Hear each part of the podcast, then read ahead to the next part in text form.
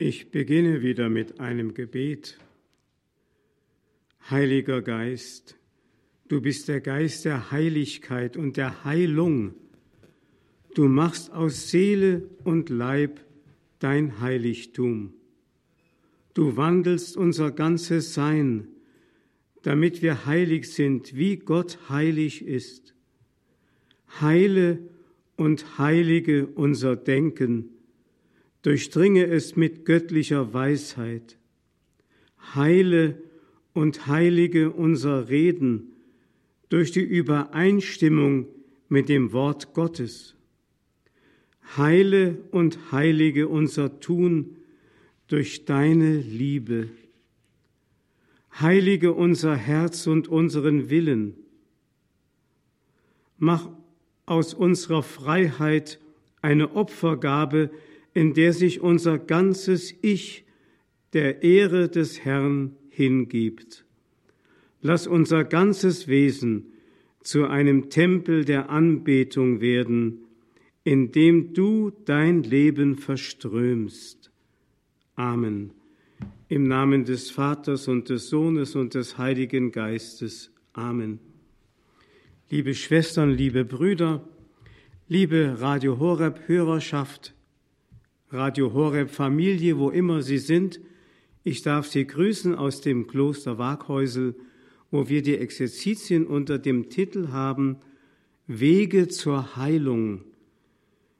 Wir haben das anhand des vierten eucharistischen Hochgebetes betrachtet, wie wunderbar Gottes Schöpfung geschaffen ist, was, was der böse Feind und der Mensch im Sündenfall daraus gemacht haben und wie Gott Wege gesucht und gefunden hat, den Menschen aus der Verlorenheit wieder zurückzuholen in das verlorene Paradies. Es geht also in der ganzen Menschheitsgeschichte mit Gott, die wir Heilsgeschichte nennen, also auch Heilungsgeschichte, geht es immer um dieses Thema Heimkehr zum Vater. Wir alle sind verlorene Söhne, wie Jesus es in seinem Gleichnis ja sagt, und wir alle sind auf dem Heimkehr und Heilungsweg zu Gott. Wir haben heute Morgen schon betrachtet, wie die sakramentale Ordnung, die zunächst einmal eine wunderbare Einheit darstellte, den Menschen mit Gott verbunden hat vor dem Sündenfall, dann schließlich zu einer Ordnung der Heilung wurde, das mittels der sichtbaren Dinge letztlich durch die Menschwerdung Christi und durch die von ihm gegründete Kirche, die nichts anderes ist als das fortwirkende, unter uns präsent seiende Wesen des menschgewordenen Gottessohnes, der sein Erlösungswerk durch die Kirche fortführt, wie Heilung geschieht bis zum Ende der Zeiten. Ich möchte heute Nachmittag einmal speziell einige Aspekte zum Thema Taufe sagen. Aber wie gesagt, einige Aspekte. Man müsste darüber auch ein ganzes Glaubensseminar halten, aber es geht ja darum, einfach einmal so einige Dinge in den Blick zu nehmen, die zu diesem Bereich Heilung und Heimführung des Menschen gehören. Ich möchte beginnen mit dem Christushymnus aus dem Philipperbrief, dem zweiten Kapitel, wo es heißt, Seid untereinander so gesinnt, wie es dem Leben in Christus Jesus entspricht.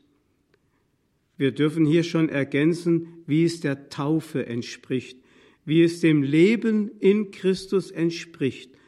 Er war Gott gleich, hielt aber nicht daran fest, wie Gott zu sein, sondern er entäußerte sich und wurde wie ein Sklave und den Menschen gleich.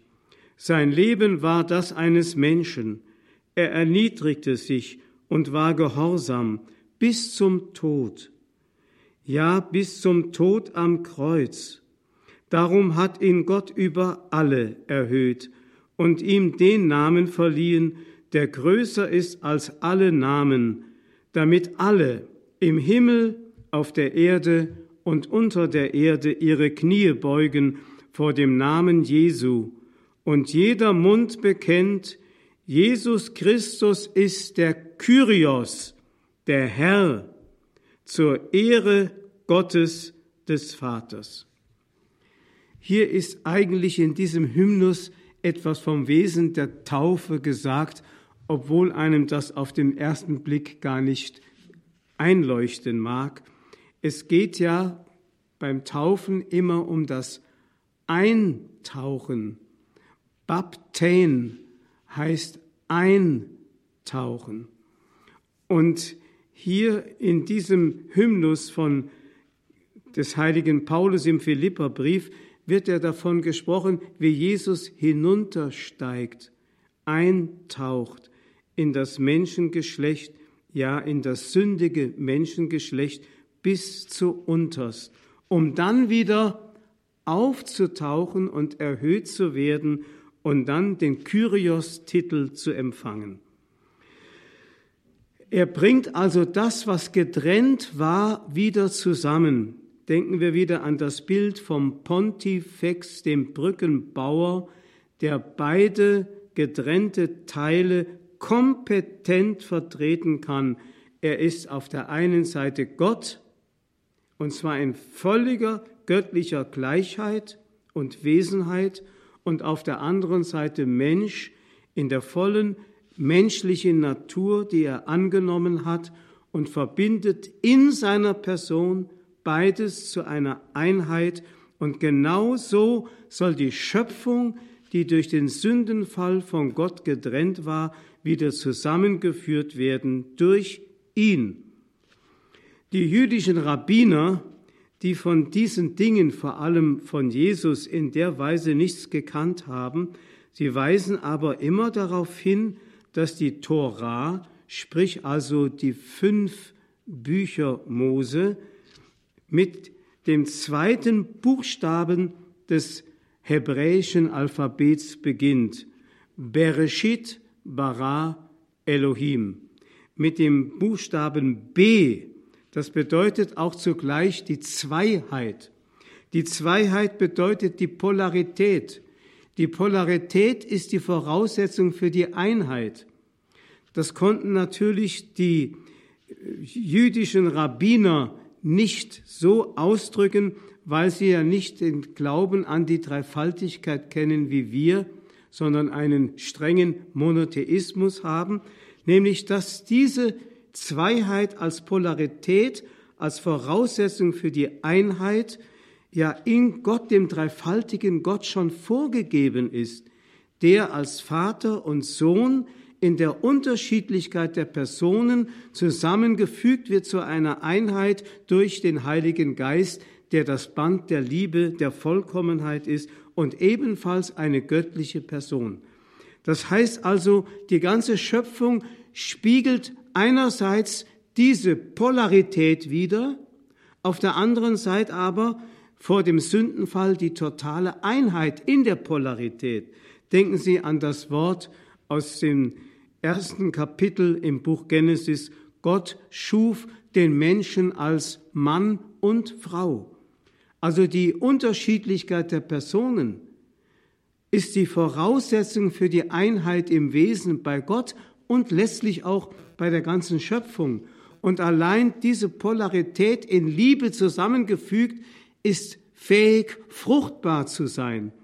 Deswegen legt die katholische Kirche Wert darauf, dass die Ehe als Abbild dieser göttlichen Polarität auch genau diese Unterschiedlichkeit der Personen bedingt, nämlich dass nicht zwei Männer heiraten können, sondern nur Mann und Frau und dadurch in der liebenden Vereinigung das Dritte, nämlich das Kind als Sinnbild der Dreifaltigkeit eben Vater, Mutter, Kind zum Vorschein kommt.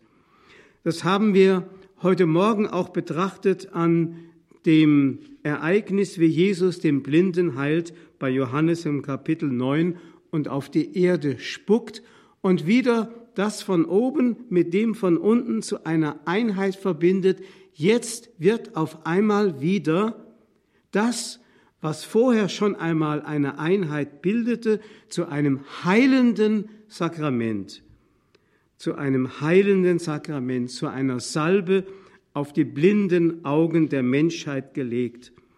Diese Einheit ist auch gestört worden in Bezug auf die Person und die Sprache. Wir haben heute Morgen einmal kurz angedeutet gehört im Evangelium bei der heiligen Messe, dass in Jesus Person und Sprache eine totale Einheit bilden. Das heißt, alles, was Jesus gesagt hat, hat autobiografische Züge. Warum? Weil es deckungsgleich mit seiner Person ist. Man kann bei ihm Person und Sprache überhaupt nicht auseinandernehmen. Es gibt kein Wort aus dem Munde Jesu, das nicht identisch ist mit seiner Person.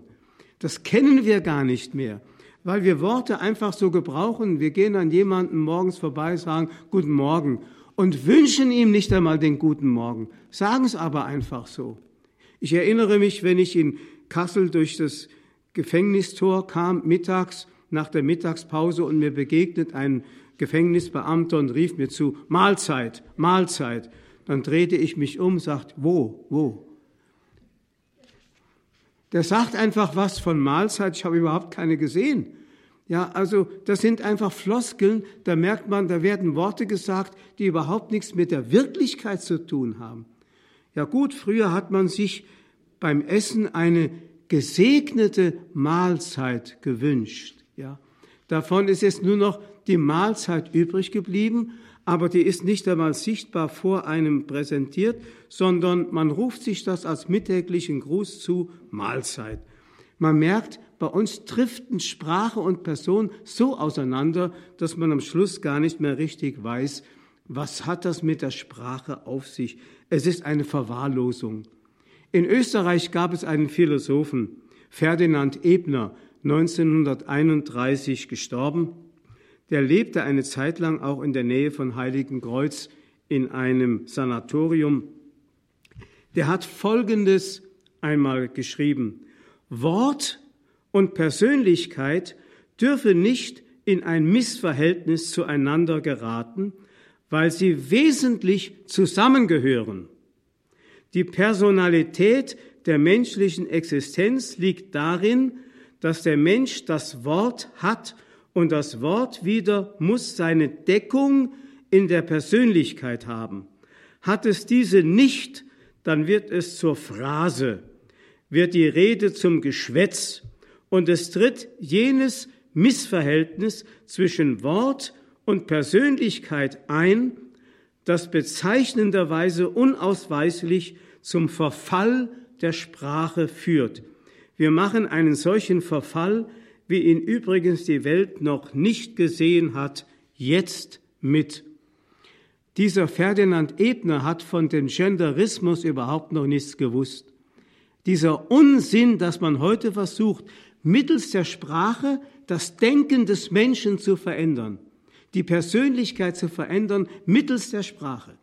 Anstelle, dass die Sprache der Ausdruck der Seele ist, soll die Seele durch die Sprache in ihrer ganzen Wesenheit verändert werden. Das ist eine ganz gefährliche Geschichte. Damit verdirbt man den Menschen, damit treibt man diese Zerstreuung und Entzweiung immer weiter voran. Wir wissen ja, des Teufels Werk heißt divite et impera, teile und herrsche. Also zerreiße, wie die heilige Hildegard von Bingen einmal sagte, der Mensch ist ein Rebell, er zerreißt den Schöpfer in die Vielzahl seiner Geschöpfe und er bringt auch den Menschen selber, Person und Sprache auseinander. Ich fand einmal vor kurzem ein Wort des französischen Schriftstellers und Philosophen Ernest Hello. Der schreibt in Bezug auf das Wort Liebe folgendes. Man sollte sich doch darüber klar sein, je schöner ein Wort ist, umso gefährlicher ist es. Es lässt sich gar nicht sagen, welch ungeheure Bedeutung die Sprache hat. Worte sind Brot oder Gift. Und die allgemeine Verwirrung ist eines der Kennzeichen unserer Zeit.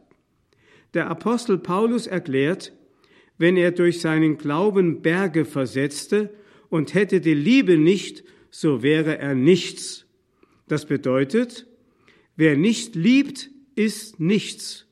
Aber eben deshalb, weil die Liebe das erhabene Ding und die Wirklichkeit in des Wortes verwegenste Bedeutung dazu das Knochenmark der Schöpfung ist, gerade deswegen muss es ganz besonders gefährlich sein, wenn die Liebe missbraucht und ihr Name falsch angewendet wird. Das Beste wird, wenn es verdorben wird, zum Allerschlechtesten. Je schöner der Name Liebe, umso schrecklicher ist er.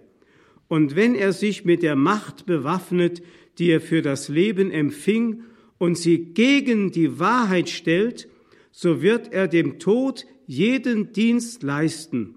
Immer dann, wenn man sich mit dem Irrtum unter dem Vorwand, die Menschen zu schonen, verträgt, statt ihn auszurotten, richtet man den Namen der Liebe gegen das Licht und so schafft man sich womöglich den Vorwand, sich das Schlechte in der eigenen Seele, das Schlechte, das man so gerne hätschelt, zu verzeihen. Der Mensch wird gegenüber der Schwäche, die Besitz von ihm ergreifen will, weichlich, sobald es ihm erst einmal zur Gewohnheit geworden ist, die völlige Anpassung an jedwede Schwäche Liebe zu nennen. Wissen Sie, an was ich da denke, wenn ich das lese? Dass man heute zum Beispiel völlig undifferenziert dieses Wort gebraucht, wenn es heißt Segnungsfeier für sich liebende Menschen.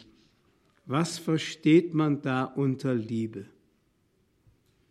Jesus würde etwas völlig anderes sagen, weil bei ihm nämlich Liebe und Person deckungsgleich sind. Dieses Wort ist bei ihm mit seiner Person absolut identisch. Wenn er von Liebe spricht und sagt, liebet einander, wie ich euch geliebt habe, dann spricht er nicht von Sexualität, denn die hat er nie betätigt, weil er die größere Liebe, in deren Dienst auch die Sexualität stehen kann, nämlich die Hingabe eines Menschen an den anderen oder letztlich an Gott, weil er diese Liebe praktiziert hat, die des Zeichens der Sexualität nicht bedarf.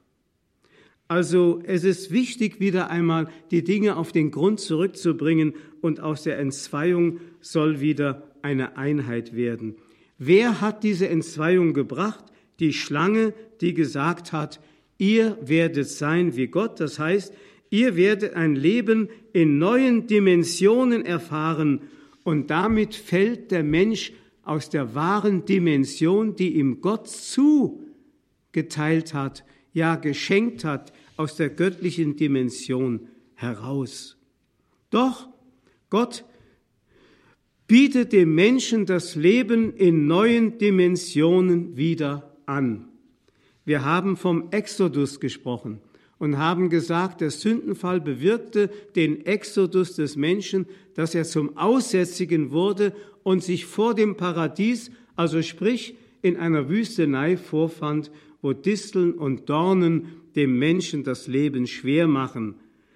Der Exodus soll wieder zum Reditus werden, zur Rückkehr in das verlorene Paradies. Wenn man es richtig betrachtet, war der Exodus aus Ägypten im Grunde nichts anderes als ein Bild für den Reditus, für die Rückführung in das verheißene Land. Denn Ägypten steht für Sünde und für Sklaverei durch die Sünde. Und das verheißene Land steht für das verlorene Paradies. Das heißt also, der Mensch ist von Gott dazu bestimmt, wieder zurückzukehren in das, was er verloren hat. Deswegen hat ja Jesus auch, als der neue Mose sich offenbart, auf dem Berge der Verklärung, als er mit Mose und Elia im Gespräch war und wie der Evangelist Lukas berichtet, über den Exodus gesprochen hat. Also er ist der neue Mose, der herausführt aus der Sklaverei in die Freiheit. Und da sind wir eigentlich bei dem, was man mit Taufe meint. Also Exodus, wie Abraham einmal aufgefordert wurde, zieh aus in das Land, das ich dir zeigen werde. Für mich war das einmal ein Deutungswort für meinen Entschluss mit 75 Jahren, denn Abraham war damals genau 75 Jahre alt, wie es in der Schrift heißt, und ich war auch 75 Jahre alt, als der Abt von Heiligen Kreuz mich bat, nach Österreich zu kommen und in Heiligen Kreuz noch einmal bei der Priesterausbildung zu helfen. Da habe ich auch gedacht, jetzt bist du Abraham. Jetzt ziehst du also aus dem Lande aus als Pensionär in das Land, das Gott dir zeigen will. Und wunderbarerweise hat es Gott auch so gefügt. Aber dieses ist eine Einladung, die Gott ausspricht. Wir sollen wieder zurückkehren in das, was wir verloren haben. Der Herr will es uns zurückschenken. Warum, worum geht es also dabei? Es geht um die Taufe, wie ich sagte. Ausziehen. Ausziehen, Exodus, das kann man ja auch in dem Sinne verstehen, wie es bei der Taufe geschieht. Da zieht man den alten Menschen aus. Das wird ja auch sinnfällig dadurch getan, dass zum Beispiel bei der Erwachsenentaufe, gerade in der ersten Christenheit, die Täuflinge ihre Alltagskleider ausgezogen haben und dann in das Taufwasser hinuntergestiegen und untergetaucht sind. Die Baptisterien, die waren wie kleine Schwimmbäder. Und es heißt sogar zum Beispiel äh, vom heiligen äh, Johannes Chrysostomus, wenn er in der Osternacht Taufen hielt, dann hat er öffentliche Bäder gemietet, gemietet, um die vielen Täuflinge da alle eintauchen zu können. Und dann stiegen sie auf der anderen Seite im Baptisterium wieder aus dem Wasser auf, nachdem sie sich dreimal auftauchend zu jeweils dem dreifaltigen Gott, dem Vater, dem Sohn und dem Heiligen Geist bekannt haben. Und dann bekamen sie das neue Kleid angezogen, das Taufkleid. Mit diesem Kleid sind sie dann eine Woche lang sogar in der Öffentlichkeit über die Straßen gegangen und haben dann am Sonntag nach der Osternacht, dem sogenannten Weißen Sonntag, wie wir heute sagen, die weißen Kleider wieder abgelegt. Deswegen hieß dieser Sonntag der Sonntag der weißen abgelegten Kleider. Heute Weiße Sonntag genannt in Bezug auf die Erstkommunion oft damit in Verbindung gebracht, aber eigentlich kommt das von dem Taufritus her. Ausziehen des alten Menschen, Anziehen des neuen Menschen. Eintauchen, um den alten Adam zu ersäufen und rauszukommen wieder aus dem Wasser als der neue unsterbliche Mensch. Sie kennen vielleicht das Wort, das Luther gesagt haben soll der, äh, die Versuchbarkeit auch nach der Taufe und die Anfechtbarkeit nach der Taufe immer noch erlebt hat und einmal sogar ein Tintenfass gegen die Wand geknallt hat. Von ihm wird gesagt, ich habe gedacht, in der Taufe sei der alte Adam ersäuft, aber das Luder kann schwimmen. Das heißt, er taucht doch tatsächlich immer wieder auf und versucht wieder in die alten Gleise zu kommen, aus denen ich ja durch die Taufe herausgenommen worden bin. Er will doch, dass ich in neuen Dimensionen lebe. Jesus hat eine zweifache Taufe über sich ergehen lassen. Die erste Taufe war ja die Johannestaufe. Das war ja nicht die eigentliche Taufe, sondern ein Akt der Solidarität. Jesus, der sich identifiziert mit dem Menschen, mit seiner Schöpfung, auch mit dem gefallenen Menschen. Das ist für uns ja unfassbar. Der heilige Paulus schreibt im Römerbrief, daran erkennen wir die Liebe des Vaters, dass Jesus Christus für uns Menschen gestorben ist, als wir noch Sünder waren.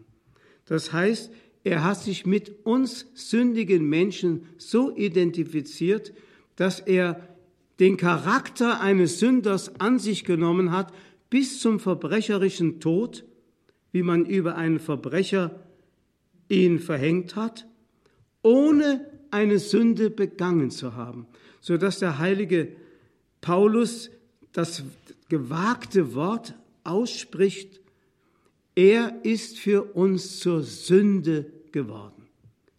Also weil er den Charakter des Sünders annahm und sich total solidarisierte, ist er wie jeder, der sich vor Johannes dem Täufer als Sünder bekannt hat, in das Wasser gestiegen und hat sich von Johannes taufen lassen. Das war aber nicht die eigentliche Taufe, sondern von der spricht er erst nach der Johannestaufe. Dann sagt er, ich muss mit einer Taufe getauft werden, wie drängt es mich, bis sie vollbracht ist. Was meint er damit? Er ist ja nicht nochmal ins Wasser gestiegen, wie wir im Evangelium es ja sehen, sondern der Christus-Hymnus, den ich eben zu Anfang Ihnen zitiert habe, beschreibt genau diesen Vorgang der Taufe, die Jesus ersehnt hat. Ich lese noch einmal vor. Er war Gott gleich, hielt aber nicht daran fest, wie Gott zu sein, sondern er entäußerte sich und wurde wie ein Sklave, stieg also tief hinunter und wurde den Menschen gleich.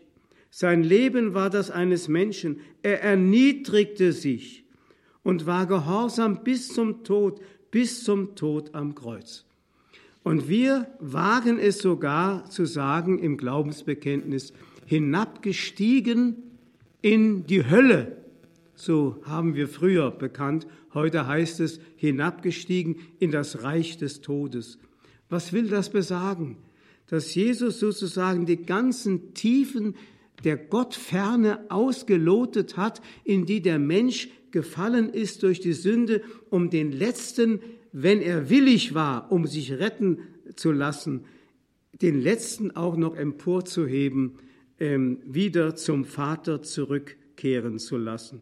Also diese Taufe ist gemeint, das Hinau, Hineintauchen, ich möchte fast sagen, in den sündigen, in den todbringenden Brei der sündigen Menschheit, um daran zu ersticken, um dann uns allen das Leben zu erwerben.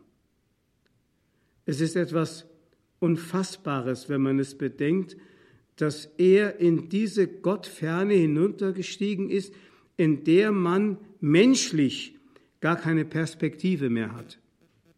Jesus hat am Kreuz sterbend keine Perspektive mehr gehabt. Die einzige Perspektive, die er, ich spreche es als Mensch, er hat ja sein Gottgleichsein, sozusagen das Privileg, abgelegt. Und er wollte den menschlichen Tod der Sinnlosigkeit sterben. Und deswegen rief er aus, mein Gott, mein Gott, warum hast du mich verlassen?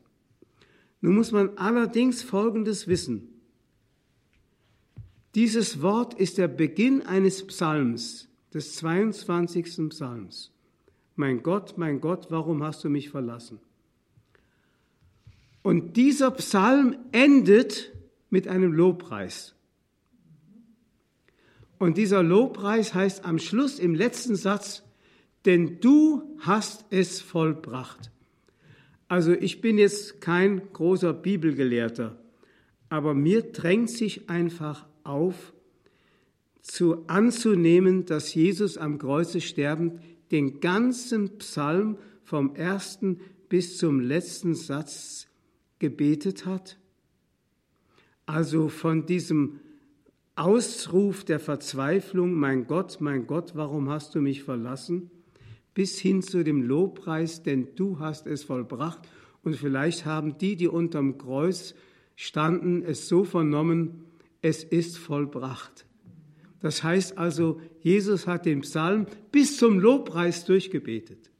Aber im, im einzigen Vertrauen darauf, dass er den Willen des Vaters vollbracht hat. Das heißt also, er selber hat sein Gottgleichsein so abgelegt, dass er selbst das Bewusstsein etwa nach dem Tod kommt aber die Auferstehung, selbst dieses Bewusstsein beiseite gelegt hat. Ich erinnere mich an meine Prämiz, die ich hatte am Palmsonntag im Jahre 1964, vor genau 60 Jahren. Da war es so, ich war am Tag zuvor, am Samstag vor Palmsonntag, zum Priester geweiht worden. Und am nächsten Tag habe ich sofort, also am Palmsonntag zu Beginn der Karwoche, die Prämiz gefeiert. Mein Onkel, der selber Priester war und Domkapitular, der hat die Festpredigt gehalten. Natürlich bot es sich an, dass er in der Predigt sagte, so ergeht es jedem Priester. Am Palmsonntag ruft man Hosanna und wenige Tage später kreuziget ihn. So ganz schlimm habe ich es nicht erfahren in meinem Priesterleben, Gott sei Dank. Aber so manchmal habe ich es tatsächlich auch so erleben müssen. Ja, und dann hat aber mein Onkel etwas in der Predigt gesagt, was mir nachträglich überhaupt nicht gefallen hat. Er hat gesagt, nur Jesus hatte am Kreuz ja immer das Bewusstsein seiner Gottheit und deswegen ähm, wusste er auch, dass am Schluss nicht der Tod, sondern der Sieg über den Tod und die Sünde steht in seiner Auferstehung. Das möchte ich sogar bezweifeln. Ich, er hat zwar von seiner Auferstehung gesprochen und äh, von seinem Leiden und so weiter, aber wenn der heilige Paulus wirklich recht hat, dass er sich so entäußert hat, dass er sein Gottgleichsein gerade in dieser entscheidenden Stunde seiner Kreuzestaufe abgelegt hat, dann wollte er sogar die Sinnlosigkeit des Sterbens in die totale Finsternis des Nihilismus hinein sterben, nur in dem Vertrauen, den Willen seines Vaters erfüllt zu haben. Das heißt, es blieb nur noch der pure, nackte Glaube übrig, ohne dass innerlich dieses Gefühl des Triumphes, der ohnehin äh, ausstand, noch vorhanden war oder irgendwie ein Trost. Er wollte auf den letzten Trost verzichten, um den letzten Ungetrösteten retten zu können. So könnte man das vielleicht mal sagen. Sehr gewagt, was ich sage, aber ich glaube, so in dieser Richtung hat Jesus seine Taufe verstanden. Und wenn wir es jetzt richtig betrachten, dann merken wir den gewaltigen Unterschied zwischen dem, was er Taufe nennt und was wir heute Taufe nennen also was als Sakrament daraus hervorgegangen ist. Denn erst seit dem Kreuzestod Christi gibt es die sakramentale, vollmächtige Taufe, die uns das Leben mit Gott wieder zurückschenkt, das wir verloren haben. Der Unterschied ist der, Jesus wird vom Leben, und zwar von seinem göttlichen, von seinem unsterblichen Leben hineingetaucht in das sterbliche Leben und geht darin, darin als Mensch zugrunde. Während wir bei der Taufe aus der Sterblichkeit hineingetaucht werden in die Unsterblichkeit. Also was von ihm von oben nach unten geht, geht von uns von unten nach oben. Das heißt also, bei uns ist die Perspektive Sieg über Tod und Sünde, neues Leben, unsterbliches Leben, göttliche Dimension, ein neues Atmen in einer frischen Luft, die nur Gnade heißen kann, während es bei Jesus genau umgekehrt war. Er ist vom vollen Leben hinuntergetaucht in den Tod, den der Mensch sich zugezogen hat durch die Sünde. Und dadurch hat er uns erlöst, befreit. Man könnte sagen, in dem Sterben wurde das Alabastergefäß, das mit dem kostbaren Nadenöl gefüllt war, zerbrochen und der Duft des Öls erfüllt den ganzen Kosmos, das ganze Haus der Welt. Damit entsteht die katholische Kirche. Die katholische Kirche, dass der ganze Kosmos jetzt auf einmal zu einer Einheit wieder zusammenwachsen kann, aus der die Sünde, durch der, durch, äh, die durch die Sünde zerstört und zerstückelt war. Also Jesus benutzt gewissermaßen, wenn man das mal im Bild sagen darf, seine Menschheit als ein trojanisches Pferd, indem er sich in diese Welt hineinschmuggelt, um diese Welt zu erlösen. Ja, er schmuggelt sich in die Welt, denn das, was da geschehen war in, auf Golgotha, hat in den Geschichtsbüchern, in den profanen Geschichtsbüchern kaum einen Widerhall gefunden. Jesus hat sich in diese Welt geschmuggelt. Die größten Ereignisse der Weltgeschichte, die für die Menschen schicksalswendend waren, haben eigentlich in den Geschichtsbüchern, den profanen Geschichtsbüchern, keinen Widerhall gefunden. Und trotzdem bestimmen sie das Schicksal der Menschheit. Jesus ist verborgen in diese Welt gekommen, in einem Ort geboren, den man damals gar nicht kannte, einem Dorf Bethlehem und dann noch außerhalb in einem Stall. Und genauso armselig ist er aus dieser Welt auch wieder geschieden, auf dem Berge Golgotha zwischen zwei Verbrechern gekreuzigt. Das hat die Welt erlöst. Diese Taufe Jesu hat uns die sakramentale Ordnung wiederhergestellt, die ursprünglich einmal war zur Herrlichkeit und Verherrlichung Gottes. Jetzt sind also die Lebenskeime überall wieder wirksam. Das Wunder der Verwandlung geschieht, dass aus dieser gottfernen Welt wieder Reich Gottes werden kann. Es betrifft also nicht nur den Menschen selber, sondern die ganze Schöpfung betrifft es, die es wieder verwandelt werden kann.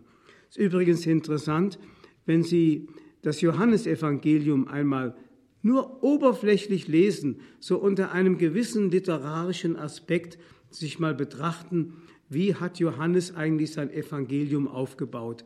Da fällt Ihnen zum Beispiel auf, dass die anderen drei Evangelisten, Matthäus, Markus und Lukas, viele, viele Geschichten und Episoden aus dem Leben Jesu zusammengetragen haben, während Johannes nur große Passagen bringt.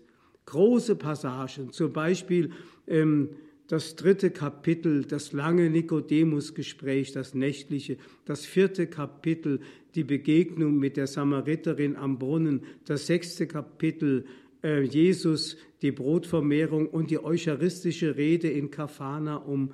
Das zehnte Kapitel, ich bin der gute Hirte. Und also lange Passagen, Abschiedsreden äh, Streitgespräche, theologische Traktate könnte man sagen.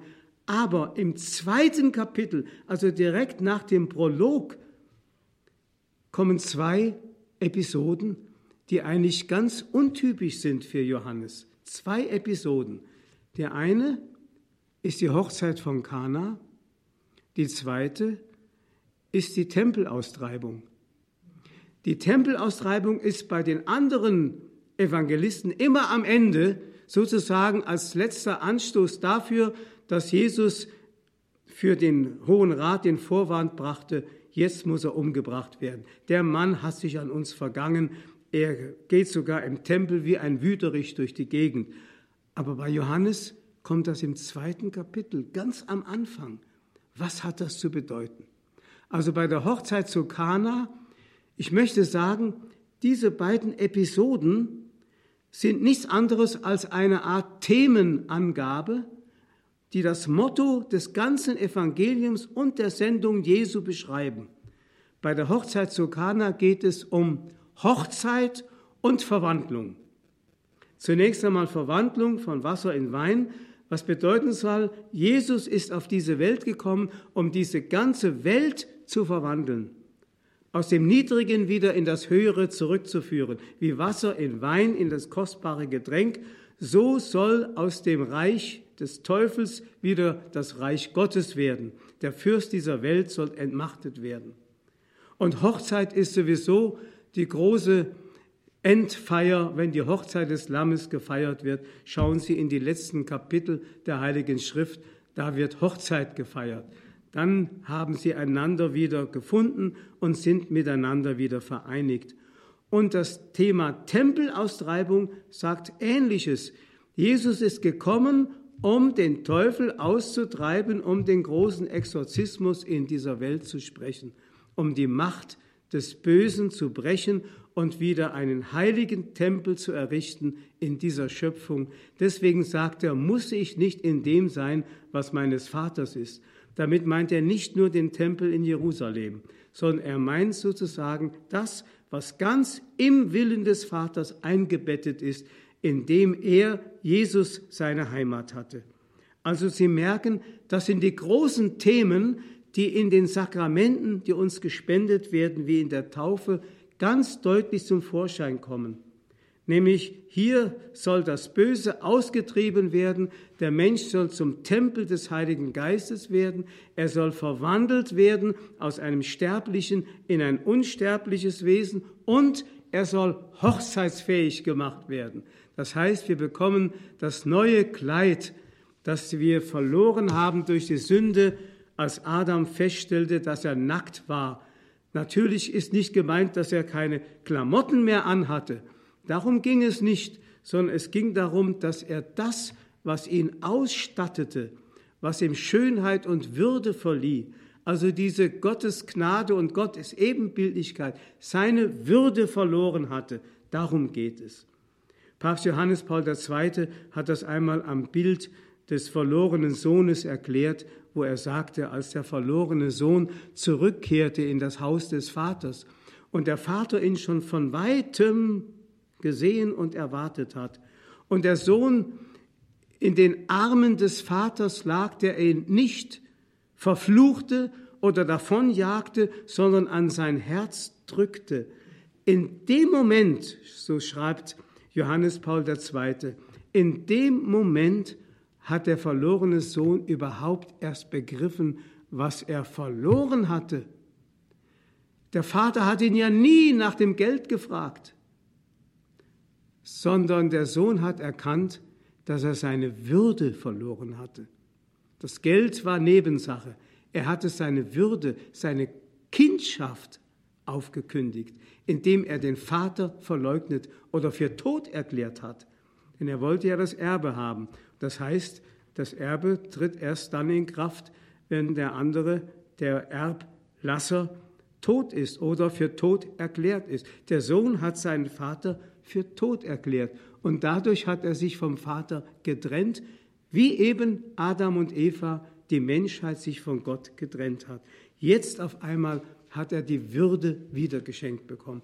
Und wenn wir bedenken, was wir Gott wert sind, ich habe das ja schon öfters gesagt, es gibt keine Weltreligion, keine einzige, die Sie mir nennen können, in der die Götter oder der, die Gottheit sich den Menschen als Opfer darbringt. Bei allen Weltreligionen ist es umgekehrt. Da bringen die Menschen ihre Opfer den Göttern dar oder ihre Menschenopfer auch den Göttern dar. Aber die christliche Religion ist die einzige, die das beinhaltet, dass Gott sich als Opfer den Menschen darbringt, sodass einmal äh, Papst Leo der Große ausgerufen hat in einer Predigt, Mensch, bedenke deine Würde, Mensch, bedenke deine Würde, das bist du Gott wert gewesen, obwohl du ein Sünder warst. Das ist es ja. Er hat uns ja nicht erlöst oder sich hingegeben, weil wir so gut sind oder um uns zu belohnen oder uns anzuerkennen, sondern obwohl wir Sünder waren. Er hat also in uns noch etwas als Anlage des Schönen und Guten und Wertvollen erkannt, was wir selber an uns nicht mehr erkannt haben. Denken Sie mal an die Begegnungen Jesu mit der Samariterin, mit der Ehebrecherin wie Jesus sich solchen Menschen oder dem Zöllner Zachäus zugewandt hat. Warum? Weil er in diesen Menschen, die Sünder, öffentliche Sünder waren und wirklich auch gesündigt hatten, noch so viel Schönheit entdeckt hat, die sie bei sich selber nicht einmal erkannt haben. Die Samariterin ist ja aufgesprungen, obwohl er ihr auf den Kopf zu ihr sündhaftes Leben offenbart hat. Wie viele Männer sie gehabt hat und so. Da sprang sie auf und läuft ins Dorf. Kommt mal alle her, da ist einer, der hat mir alles gesagt. Ja, sie hat gespürt, dass bei ihm keine Anklage, keine Verurteilung, sondern nur Liebe und Barmherzigkeit war. Sie hat gespürt, Jesus war anders als andere Männer, die sie immer begehrt haben.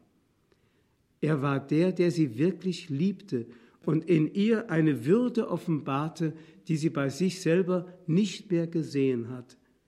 Das ist der Mensch. Und deswegen hat Gott uns zurückgeholt im Sakrament der Taufe und in der sakramentalen Ordnung, sich selber uns einverleibt, ja so wie ein Bräutigam seine Braut ebenbürtig heiratet, und Gott hat sich diese Braut ebenbürtig gemacht. Es ist unfassbar, lesen Sie noch einmal das 16. Kapitel bei Ezechiel, wo das wunderbar beschrieben wird, wo er seine Kleider, seine Prunkgewänder, seine königlichen Gewänder der Braut gibt und ihr den Schmuck anhängt, den er von sich nimmt, auf sie überträgt und ihr eine kostbare Krone aufsetzt. Und dann heißt es, und du wurdest sogar eine Königin. Und dann wurden wir ihm ebenbürtig und dann kann Hochzeit gefeiert werden, die Hochzeit des Lammes. Ehre sei dem Vater und dem Sohn und dem Heiligen Geist, wie im Anfang, so auch jetzt und alle Zeit und in Ewigkeit. Amen.